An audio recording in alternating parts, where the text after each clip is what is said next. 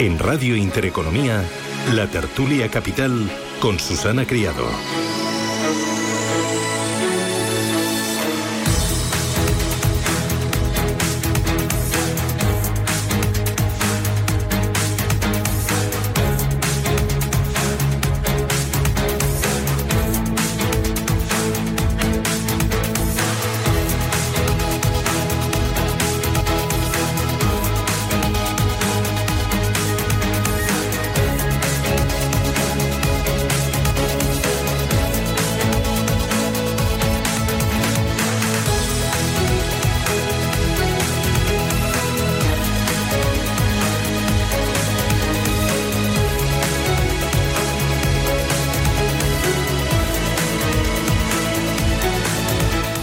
13 minutos de la mañana, esto es Radio Intereconomía, arranca nuestro tiempo de tertulia. Hoy lunes 25 ya de octubre, tertulia de mercados financieros con Gonzalo Rengifo, que es director general de Pictet Asset Management en Iberia y Latinoamérica. Gonzalo, ¿qué tal? Buenos días. Buenos días, Susana. Ay, cuánto tiempo hace que no te veía, por favor. ¿Qué tal ¿eh? estás? Pues estar aquí en directo es una maravilla. ¿eh?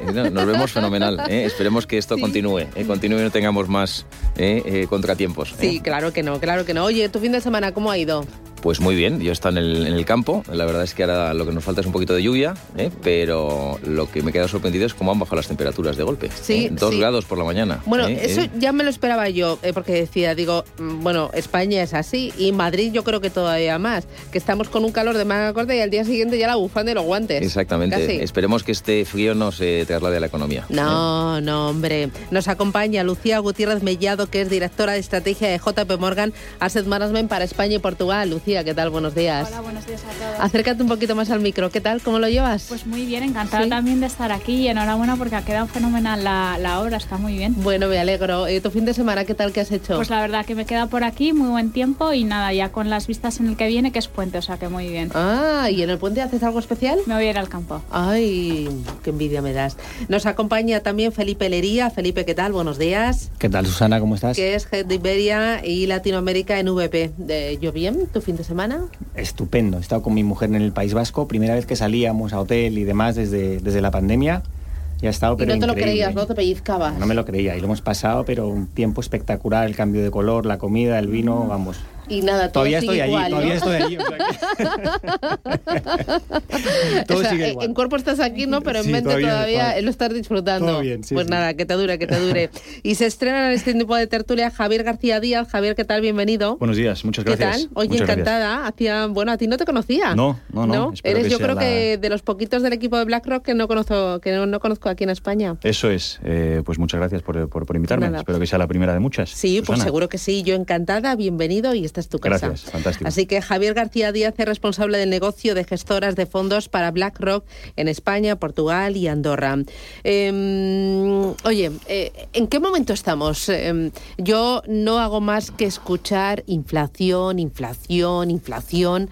Eh, desde cada una de vuestras casas. Eh, bueno, lo estamos viendo con el encarecimiento de la luz, del carbón, del gas. Eh, ahora, la semana pasada venían eh, los responsables de las empresas de alto consumo diciendo, ojo que va a venir encarecimiento de precios de productos habituales, del pan, de la ropa, porque al final se encarece todo, desde toda la cadena de valor, en la agricultura, desde el campo hasta el tema, por ejemplo, de los fertilizantes, hasta los camiones, hasta luego la distribución.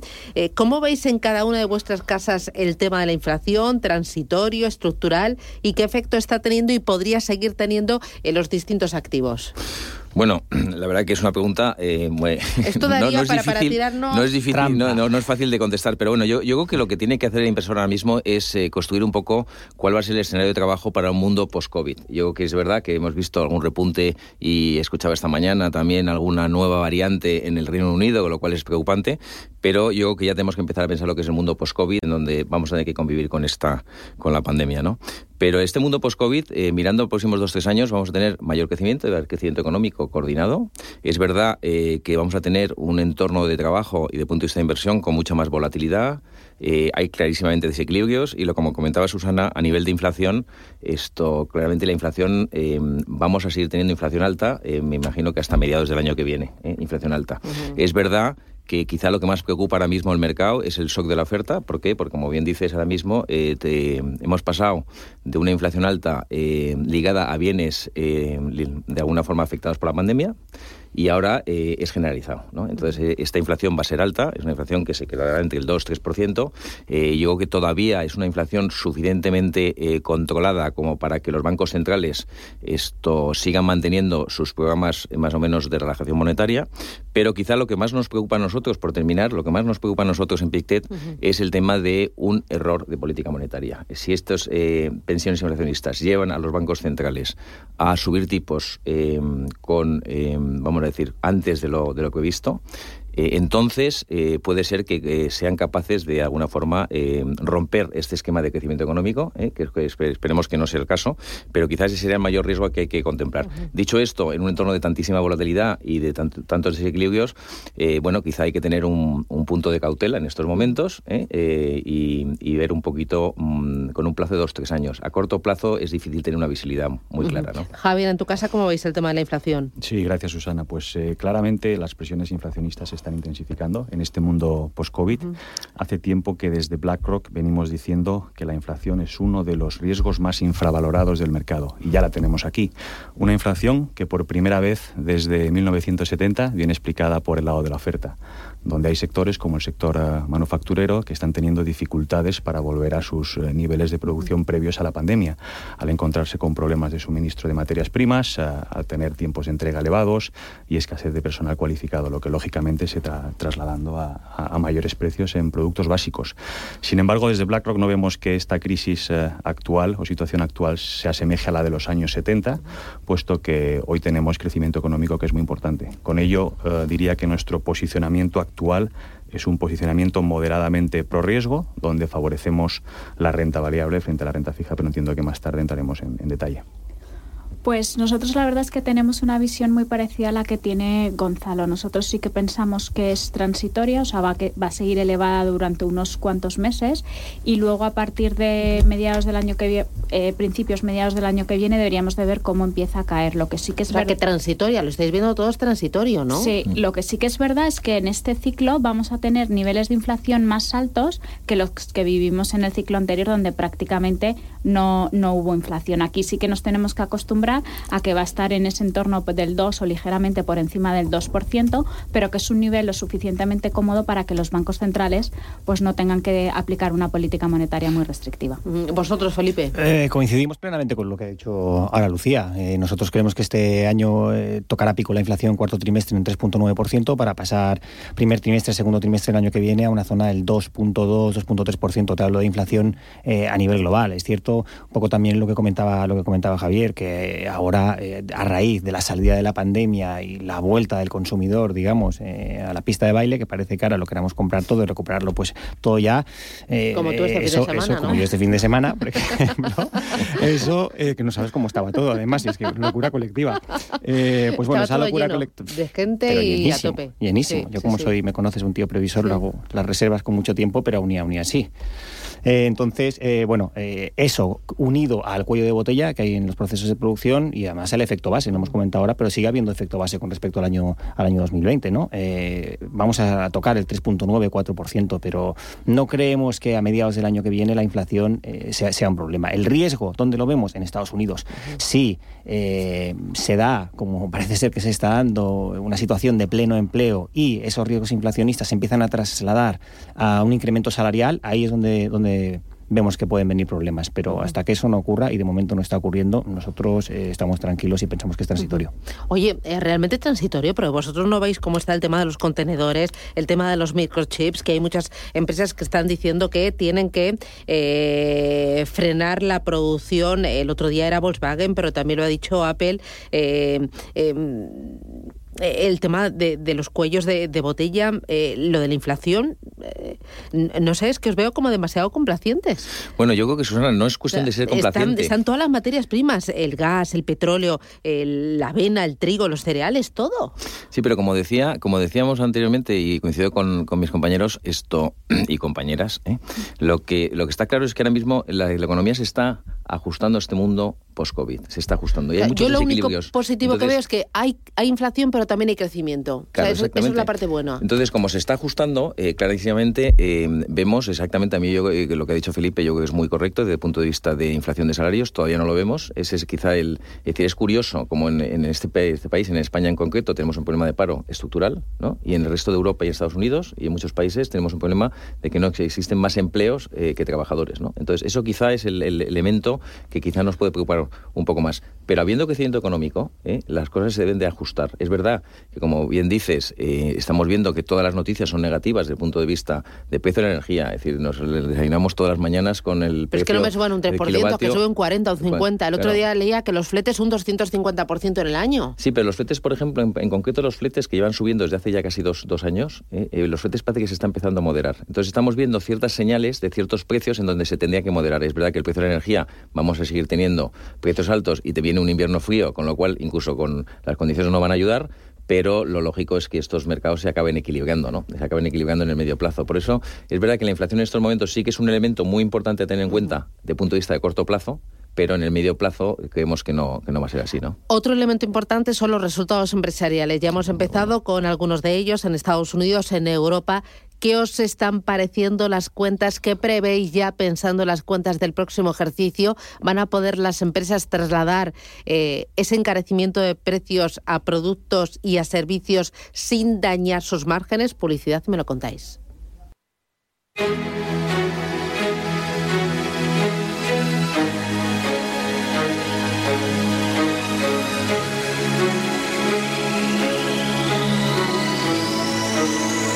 En Intereconomía, la tertulia capital.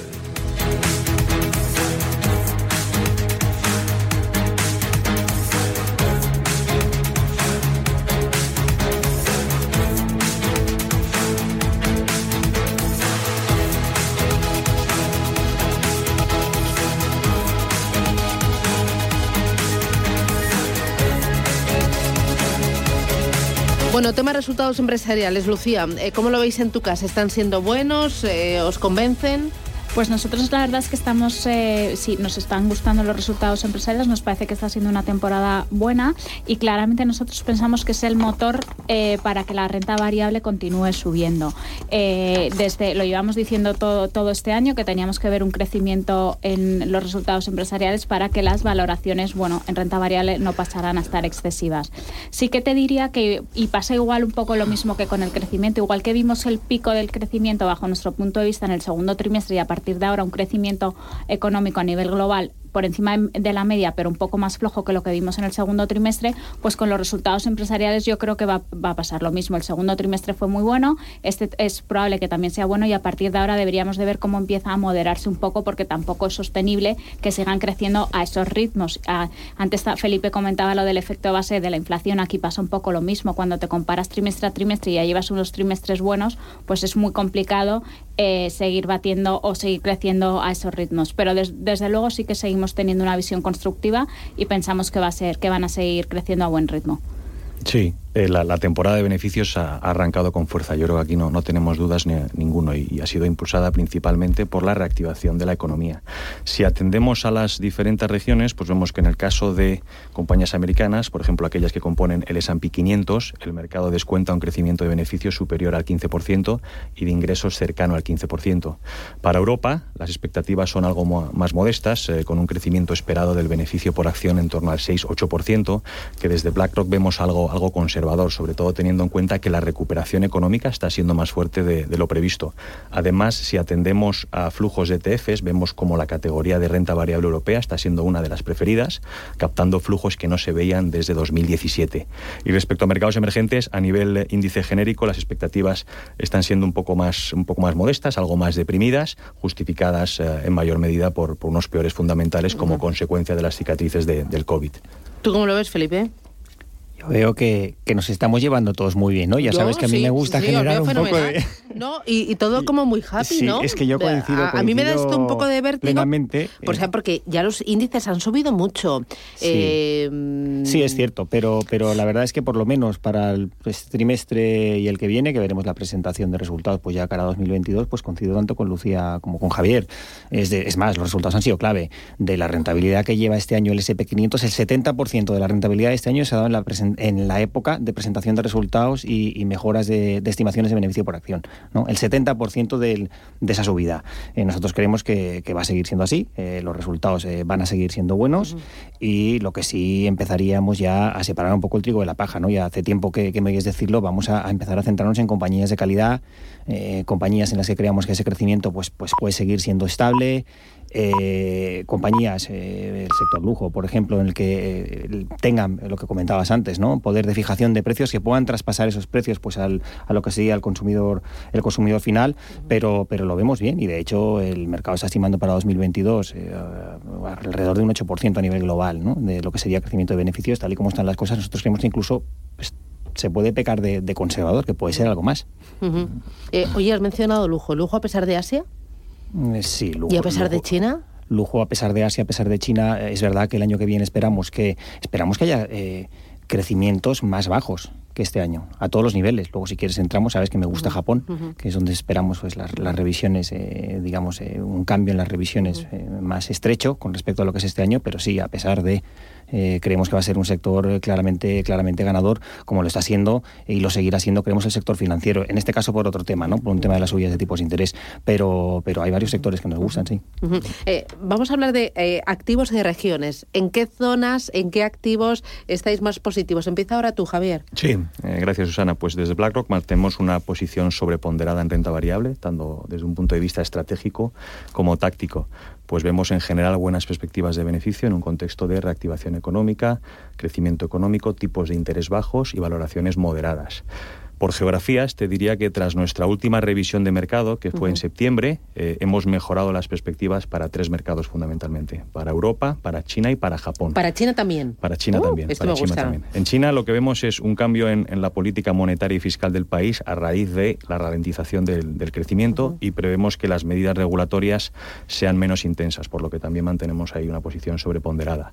En el caso de Europa, eh, va un poco en línea con lo que comentaba al principio, repunte de actividad, crecimiento económico, aceleración de la vacunación y valoraciones atractivas. Si es verdad que en Europa, y lo tocábamos antes, eh, debemos ser cautos con el incremento de las materias primas, especialmente de la energía y el impacto que puede tener en la región. Uh -huh. Pero en definitiva, sobreponderamos renta variable Europa, Japón y China. Vale, luego miramos renta fija. Eh, ¿China también todos? ¿Estáis de acuerdo, China? Nosotros ahora mismo en el corto plazo estamos más neutrales con China. Yo creo vale. que en el medio largo plazo no cabe duda que China pues cada vez va a tener un papel más importante en las carteras, pero sí que es verdad que ahora en el corto plazo estamos nosotros neutrales en mercados emergentes y fundamentalmente es por China porque pensamos bueno que todavía queda algo de incertidumbre y ver el impacto que todas esas medidas regulatorias va, está, van a tener en la, en la economía. Bueno, y el tema Evergrande también, ¿no? Sí, aunque es verdad los que efectos que los pueda efectos, tener. Es verdad uh -huh. que al principio, bueno, cuando salió el tema de Ever, Evergrande eh, surgió que si podía tener un impacto de eh, llevarse por delante la recuperación económica a nivel global, nosotros eso sí que no lo vemos. Creemos que es un tema más localizado en China.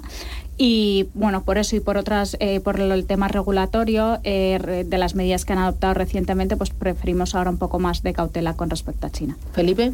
No coincido. Eh, nosotros en China estamos neutrales y nos gusta, como sabes, eh, bastante Japón. De hecho, eh, vuelvo un poco a lo que has comentado antes. Las bolsas están caras, sí, pero el crecimiento de beneficios por acción ha sido tan importante que, de hecho, en términos de PER, están más baratas que hace un trimestre o la última vez que hablamos, las bolsas. ¿Están más baratas hoy que hace o un no trimestre? tan caras, si quieres que lo digamos de esa manera, pero es por un tema de, de, de, del crecimiento que ha habido en los BPA. Al final eh, eh, están algo, algo más bajas, sí. Entonces, eh, yo te diría, nos gusta Japón. Japón Oye, pero llevamos subidas de doble dígito en muchos índices. Sí, mira Europa, mira el Eurostock 50, mira Sí. el SP500. Es cierto, no te lo voy a negar, pero mira, el caso de Japón, por ejemplo, que es el que, el que más nos gusta. O sea, llevamos subidas importantes, pero eso no quiere decir que no podamos subir más. Entonces, eh, quizá no demasiado, pero no quiere decir que no podamos subir más. Entonces, el caso de Japón, por ejemplo, ese año me parece que lleva algo menos de un 5%. Para que te hagas una idea, el índice, el Nikkei, que sí, que ahora pues, se habla bastante, ¿no? Porque hace, hace poco pues eh, volvió a tocar los 30.000 puntos, que no ocurría en tres décadas, pero es que el máximo fue el 29 de diciembre del 89, en 39.000 puntos. Si lo miramos así, esta gente lleva eh, todavía un 30% está por debajo. En el mismo periodo de tiempo, para que te hagas una idea, el SP500 ha multiplicado por 15,7 veces. Entonces, eh, Japón sigue siendo eh, a día de hoy la tercera economía mundial está además en, en, el, en, el, place to be, ¿no? como dirían los anglosajones, eh, en medio de Asia, para beneficiarse pues, pues, de ese crecimiento potencial pues, de los países asiáticos, más en concreto de la economía china. Eh, nos gusta, hay reformas estructurales implementadas desde el año 2012, eh, que creemos que ahora con la renovación del EDP, que es el, partido digamos en el poder, esos, esos famosos tres arros ¿no? que, tenía, que tenía AB, pues van a seguir, ¿no? reforma monetaria, reforma fiscal y sobre todo reforma a nivel, a nivel empresarial, le, vemos, le vemos un potencial significativo. Hombre, yo creo que ahora mismo sería interesante hacer una especie de mapeo de qué hay barato y qué hay caro. Yo estoy con Susana, es decir, hay mercados que están caros. ¿eh? El mercado americano a nosotros nos parece que esté caro, independientemente que los resultados empresariales parece que están dando un poquito de barniz por encima para que no tengamos tanto nivel de preocupación.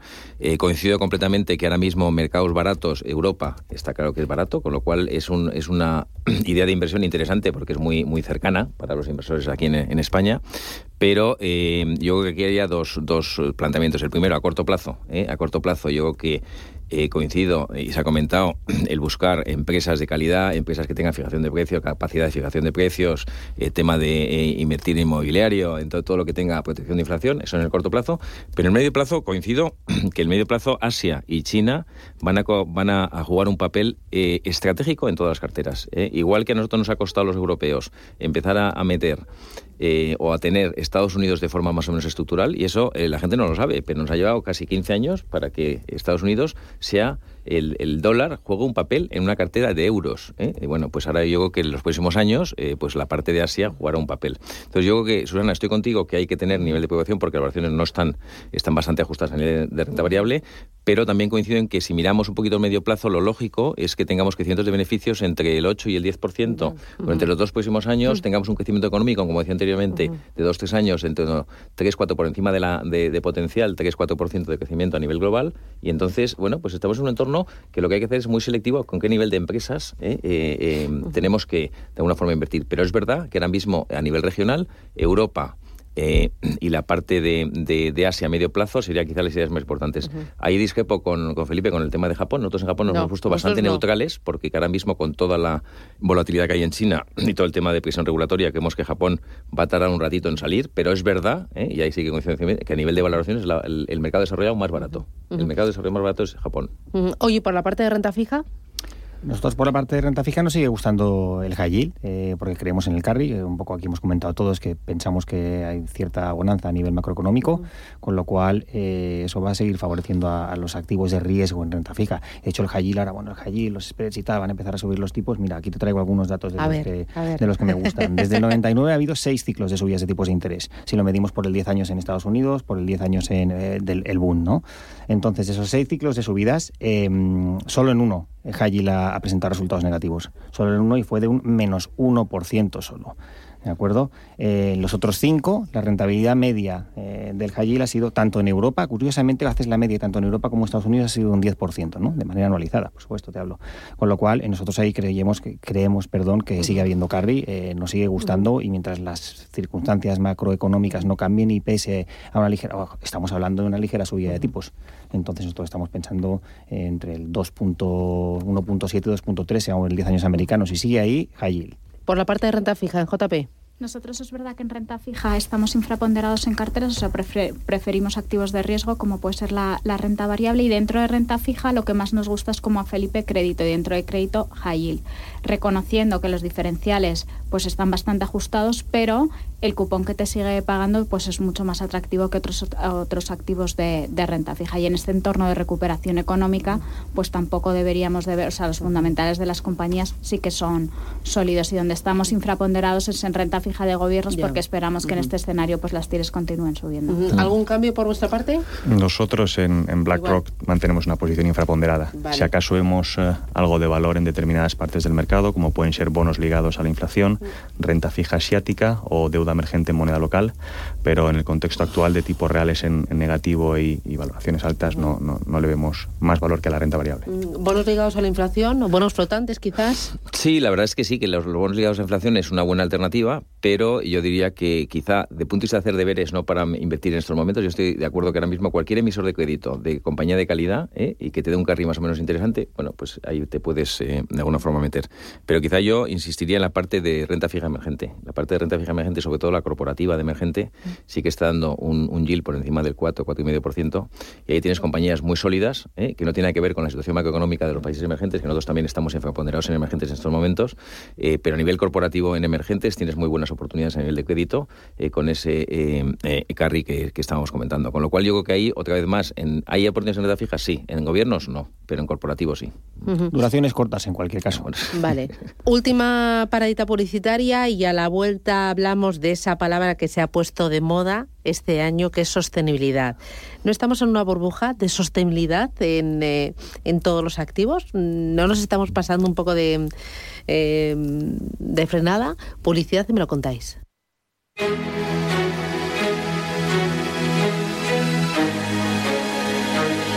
En Intereconomía, la tertulia capital.